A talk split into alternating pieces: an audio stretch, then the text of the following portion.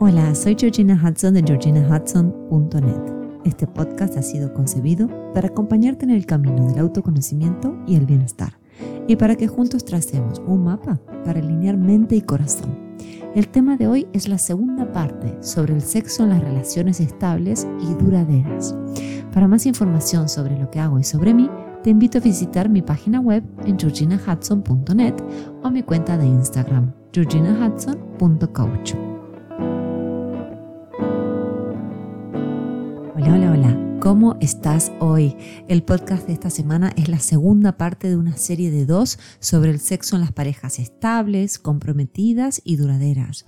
Tanto mi esposo Luciano que me está acompañando como a mí, nos han tocado cada una de las líneas que hemos leído porque lo hemos vivido en carne propia y porque hemos escuchado a amigos, compañeros de trabajo y en mi caso a clientes hablar de este tema.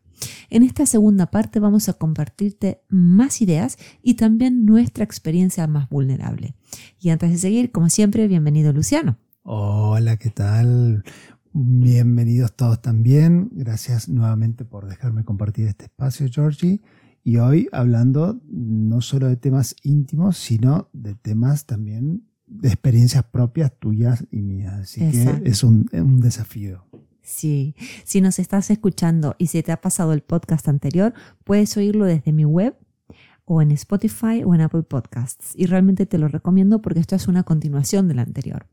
Y Luciano, quería preguntarte si pudieras mencionar brevemente lo que hablamos en el podcast anterior para todos aquellos que estén escuchando este podcast por primera vez y para los que escucharon el anterior pero por ahí no se acuerdan de todo. Pero bien resumido como lo sabes hacer. vale, a ver, una, uno de los primeros puntos que hablamos fue la diferencia entre eh, lo íntimo y lo erótico. La relación íntima y la relación erótica. Y lo importante que es integrar ambas en una relación estable, ¿no? Esto de cultivar gestos que, que profundicen la, intimidad, que, el, que reanimen el misterio, la excitación en la pareja. El otro tema era el cuidado del cuerpo, cuidado mental, emocional, físico, para tener más energía y, que eso nos haga estar más plenos y disfrutar de ese, bienestar a nivel sexual. Y en esto de estar plenos, también el tercer punto, ¿no? El mindfulness que, bueno, salir un poco de la teoría y aplicarlo y ver que, puede ser algo súper positivo. La atención plena, estar en ese momento conectado por completo. Y puede ser un, momento para, relajarse, soltar y vivir bueno, el sexo en el momento presente con los sentidos bien abiertos. Qué bien, qué bien, me gusta porque habíamos hablado como de seis puntos, pero lo has resumido en tres, súper bien. Y sí, y si hablamos de hacer el amor, hay muchas maneras de hacerlo también. Tengo una amiga que con su permiso me compartía una práctica que tienen con su marido de besarse y tocarse con la condición de no ir más allá. Me pareció algo fenomenal. Eh, es ideal para reavivar la llama erótica en la pareja. Se me ocurre también otras cosas, se me ocurren también otras cosas como darse baños juntos, donde cada uno baña al otro le, ayude con el jabón o con la espuma, pero no pasar más de ahí, que quede ahí, que quede en el eroticismo. Sí, eh, como el volver eh, a, lo, a las recetas tal vez clásicas conocidas que eh, como esto pasa como con las dietas, todo el mundo sabe lo que hay que hacer, ¿no? Pero bueno, ¿por qué nadie lo implementa? Entonces, volver al concepto de la exploración y la curiosidad. Animarnos mutuamente a probar cosas nuevas, a explorar fantasías, experimentar con diferentes técnicas o actividades. Eh, entonces, correrse, moverse un poquito del hoy toca. Eh, entonces, esto, reforzar los conceptos de exploración y curiosidad. sí, y, de lo que decíamos la semana pasada, no, o en el podcast anterior, de vivir el sexo con intención. Y y sé que suenan a recetas, una amiga me dijo esto, se puede hacer esto y lo otro, pero al final, cuando llega el momento de tener una relación íntima, mm, hacemos como las cosas por default, por defecto. Por eso hablo de, de hacer las cosas con intencionalidad. Y muchas veces con el ajetreo, uno deja este erotismo, esta sensualidad y la sexualidad para lo último. Por eso no es de sorprender que muchas veces se pierda la ilusión, porque tampoco se está alimentando algo que me produzca anticipación, deseo o ganas. Y también quiero enfatizar en este punto que cada pareja es un mundo y que siempre que haya consenso en cómo quieren vivir su intimidad el uno y el otro está perfecto. Yo conozco clientes y amigos que son súper íntimos y sensuales, pero no necesariamente sexuales y tampoco necesitan esa unión de cuerpos. La comunicación abierta fundamental. Si esto está acordado, genial. Siempre que haya un espacio seguro donde ocurran estas conversaciones profundas, a veces incómodas, pero libres de juicios y de críticas por parte de, los participantes y donde se pueda compartir toda la vulnerabilidad que nos genera este tema, está perfecto. Cada cual entenderá cómo quiere vivir este camino, ¿no? De la sensualidad, la sexualidad y el erotismo. Eso me, hace acordar un poco al, bueno, comunicación, eh, comunicación en, como hasta en términos del, business, ¿no? De, mi trabajo, de las reuniones, las negociaciones. Lo importante que es en toda comunicación percibir, primero, transmitir los propios intereses y segundo, percibir los intereses del otro. Entonces, una comunicación honesta y compasiva es, como esencial para comprender las necesidades y los deseos de cada uno. Las dificultades emocionales, eh, por, ejemplo, estrés, ansiedad, tristeza, los conflictos no resueltos del pasado, todo eso puede impactar significativamente en una relación sexual de pareja. Entonces, a lo mejor uno de los dos no siente deseos sexuales por alguna de estas razones y eso puede crear barreras en la intimidad y afectar el deseo sexual. Entonces es por eso que la comunicación abierta, creando un espacio seguro para los dos, es, es fundamental. Transmitirle al otro, me está pasando esto. y también interesarse por lo que le está pasando al otro. Sí, gracias, porque es muy cierto. Muchas veces una o uno está mal y lo proyecta en la intimidad o en la pareja. Yo, y aquí vamos a contar la parte más íntima de nosotros, Tuve un año muy difícil hace bastante tiempo. Eh, no me acuerdo la cantidad de años, sinceramente, pero no viene al caso. Y en ese momento me diagnosticaron síndrome de fatiga crónica. A veces pienso sinceramente que lo que tenía era un burnout terrible, pero en esa época no se hablaba tanto de este tema, ¿verdad, Luciano? No, eh, igual... Mm, no fue fácil el diagnóstico que recibí, no entendíamos nada, que era el síndrome de fatiga crónica. Sí, es, como eh, entrar en terrenos desconocidos donde yo creo que ni, la medicina lo tiene claro. Pero yo me acuerdo que no tenía nada de energía para todos los que nos estén escuchando. A grandes rasgos me sentía agotada a todo nivel, me sentía agotada físicamente, pero también me sentía agotada mentalmente y emocionalmente había perdido la motivación por las cosas que me apasionaban, me agobiaba el más mínimo esfuerzo y tengo que reconocer que pensar en hacer el amor me derrumbaba, porque para mí era un esfuerzo más. Y la verdad, lo, te tengo aquí al lado, siempre te he amado profundamente, pero en ese momento me acuerdo temer que vinieras y me quisieras abrazar por miedo a que fuera una invitación a algo más. Dije, siempre pensaba, si viene y me abraza, debe ser porque es como que quiere algo más. Y tú te quedabas dura. Sí. como, me acuerdo que te quería abrazar y tú te quedabas dura. Era bueno, difícil, ¿no? Difícil mm. porque no, no, sabía cómo, mm. cómo acercarme. Entonces, mm. eh, bueno, por suerte estabas haciendo eh, terapia, eh, no sé si era coach o psicóloga en ese, entonces. las dos cosas, psicóloga y coach. Y, y, bueno, lo importante fue cuando pudiste explicarme que, que no era algo mío, sino que era el momento que estabas atravesando. Sí, otra vez volvemos al tema de la comunicación, ¿verdad? Fue para, para los que estén escuchando, para mí fue una experiencia durísima, porque yo no tenía ganas de ninguna intimidad, no tenía ganas de nada. Y eso me generaba muchísima ansiedad, o sea que aparejado a todo estaba la ansiedad de creer que tenía que hacer más de lo que podía y entonces estaba fallando. Y la verdad es que me llega a preguntar si alguna vez iba a tener deseos sexuales. Y, por qué me estaba pasando eso y hasta si a lo mejor no iba a estar mejor sola. Y, amándote como siempre te he amado, pero me lo preguntaba, digo, pero si no sirvo para la intimidad, bueno, me machacaba, me fustigaba. Y para ti que me estás escuchando, quiero compartirte que quien se hacía esos planteos no era yo, sino la ansiedad en mí. Me metía en la cabeza con todos estos rollos mentales, me hacía unas historias terribles como mecanismo de defensa frente al gran dolor que me generaba la frustración de ese momento vital donde el cuerpo no me respondía y en consecuencia tampoco la mente no podía pensar bien y emocionalmente me sentía bajita, muy bajita.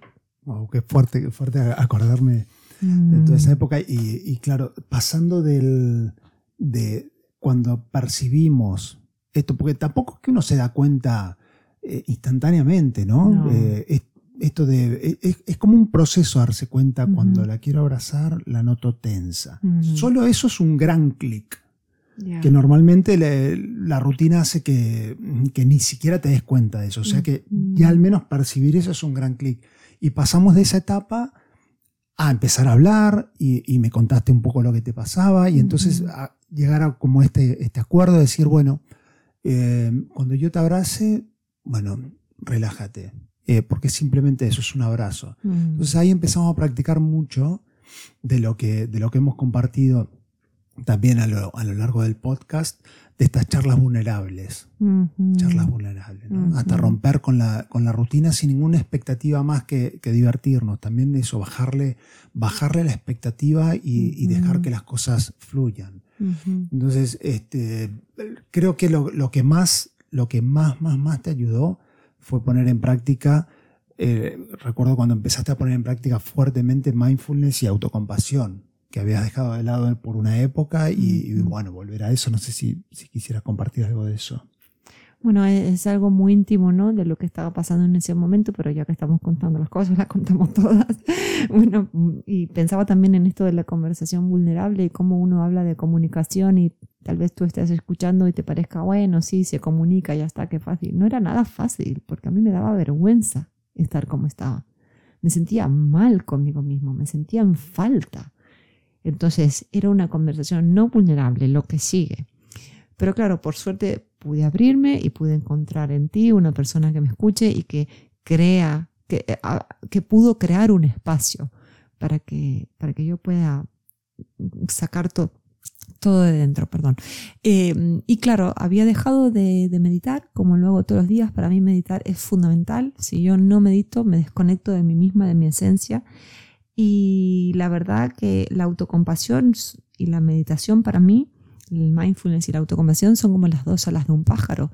Yo puedo meditar y estar muy consciente de mi universo interno, pero si a eso no lo complemento con la autocompasión y con una amistad radical conmigo misma, no me sirve de nada. Y la verdad que en ese momento estaba tan abatida que no hacía ni una cosa ni la otra. Estaba por el suelo.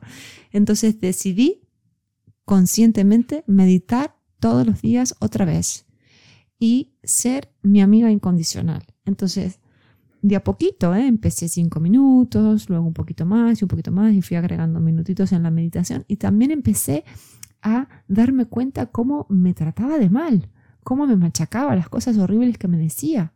Entonces pasé de vivir en piloto automático y completamente identificada con este diagnóstico tan terrible para mí en ese momento, síndrome de fatiga crónica. Y dije, crónica toda la vida. Bueno, eh, entonces de a poquito empecé a vivir con intención, pasé de prácticamente no hacer ninguna actividad física y que la cabeza me daba vueltas y vueltas y vueltas porque tenía un estrés a tope, a dejar de castigarme, dejar de ser tan dura conmigo misma y empezar a tener más paciencia, empezar a caminar un poquito. Me acuerdo que al no tener mucha energía no tenía mucha paciencia con los demás. Entonces empecé a ser consciente de eso, empecé a, decir, bueno, me observo, no tengo por qué actuar mis emociones. Y creo que del año que pasé así, que fue como a los siete meses, que me di cuenta que tenía que reemplazar, ¿no? La voz de mi crítico interno por la voz de mi coach interno y que tenía que invertir, porque era realmente una inversión, desde 5 a 10 minutos al día a, mi meditación diaria, ¿no? Con atención plena, con mindfulness. Y eso fue una, abriendo un espacio dentro de mí y se empezaron a descongelar mis partes más frías, estas que cada vez que me abrazabas me ponía como dura porque decía, uy, esto es una invitación a algo más y no quiero nada más. No, entonces me empecé a relajar y cuando, de hecho, cuando me dijiste, cuando te abrace no más porque simplemente es un abrazo, no es una invitación a nada más, me hizo súper bien. Y empecé a mirarte con confianza otra vez y a pedirte que te animes a proponer sexualmente, porque una vez que me relajé también dije, bueno, anímate y si yo te digo lo que siento, si tengo ganas, te digo que sí, y si no tengo ganas, te digo que no. claro, pero ahí el, justo del otro lado, de mi lado, es como que un proceso va desencadenando al otro, ¿no? Es como la, dinámica, la dinámica de la pareja. Entonces, de, de, mi lado había como un miedo, un temor, ¿no? Como, vale, a ver, tengo este impulso, tengo esta pulsión, tengo, me acerco, me acerco pero claro, ¿qué va a generar esto en ella que está con este otro proceso? Entonces, en cuanto a mí, yo temía que cualquier gesto íntimo era una invitación a tener sexo, porque yo estaba seguro de lo mucho que te amo. Pero entonces, en ese momento, mm, mi mayor interés era transmitirte que, que entendieras que no tenía prisas en esperarte. Yo te esperaba una eternidad, o sea, lo que fuera. Sí, y me acuerdo que me lo dijiste, me lo dijiste. Y, ese, y claro, y, y, ahora lo mismo, o sea, mi temor también un temor en ti. ¿Por qué? Porque, eh, porque sí. cuéntalo tú. A ver. Sí, sí, me acuerdo perfecto cuando, cuando me dijiste que no tenías apuro, que me amabas sobre todas las cosas y que lo principal era que me pusiera bien, que, claro, en ese momento estaba tan mal en todo sentido, yo, que me generó un poco de agobio hasta que me digas eso, porque decía, uy, ostras, ahora tengo que qué poder, ahora que me está diciendo que no tiene apuro este hombre que vale oro y ahora yo que no, no, tengo ganas. Pero bueno, creo que de a poquito, entre la meditación, entre un poquito de ejercicio físico que, insisto, era mínimo, era salir a caminar a dos kilómetros por hora súper lenta, pero por lo menos a salir de mi casa porque estaba muy encerrada en esa época, tratarme mejor. Y de a poquito fui dejando de darle tantas vueltas al asunto. Ni siquiera me acuerdo cómo, pero me acuerdo que dije, ok, cuando Luciano inicie, me voy a dejar llevar y veo qué pasa. Pero no voy a decir, hoy quiero, hoy no quiero, no tengo ganas, porque en realidad no tenía nunca ganas. Entonces, me lo propuse, sinceramente, a todos que nos estén escuchando. Dije, cuando él inicie, me relajo y veo qué pasa. No me voy a forzar a nada, eso sí. Pero a lo mejor cuando me relaje me guste, no sé. Y fue una gran sorpresa, porque una vez que solté las expectativas y me permití hacer lo que pudiese, me permití decir, bueno, si en el momento le digo que sí, nos relajamos y después me doy cuenta que no tengo ganas de nada, pues se lo digo. Y ahí redescubrí otra manera de disfrutar, que era, mm, tú iniciabas, yo me relajaba, me acuerdo que por ahí nos hacíamos masajes, hacíamos cosas que a mí me hicieran bien también a los dos. Y bueno, sí, eso pasaba otro, otra cosa más íntima aún. Y se fue dando. Sí, bueno, lo, que me contabas cuando estábamos eh, tirando ideas para, para, el podcast y, y rememorando bueno, algunas de estas anécdotas que estamos contando. Y, eh, y en ese momento me acuerdo que me contaste la, bueno, la parte técnica de definir deseo sexual espontáneo y deseo sexual receptivo, que es justamente lo que estabas diciendo, ¿no? El deseo sexual espontáneo, que es la, experiencia de sentirse excitado o excitada de forma inesperada, donde se busca satisfacer esa excitación mediante el encuentro sexual. Y lo receptivo es cuando primero necesitamos ciertos estímulos y luego empiezan a aparecer los deseos de tener relaciones sexuales como respuesta a esos estímulos que hubo primero. Como que de momento, como lo receptivo podría ser, no estoy seguro que me pase algo, pero me dejo. Y de repente empieza a aflorar y uno se engancha y se deja llevar y todo fluye. Para mí fue un gran alivio entender en esa época que lo más probable era que no te iba a querer sacar la ropa desesperadamente yo como iniciadora de la situación, sino que íbamos a buscar la manera los dos de estar relajados, con los sentidos bien abiertos y que eso podía llevarnos a gozar un buen encuentro sexual luego. Pero no era una condición sine qua non, a lo mejor luego no había encuentro sexual alguno.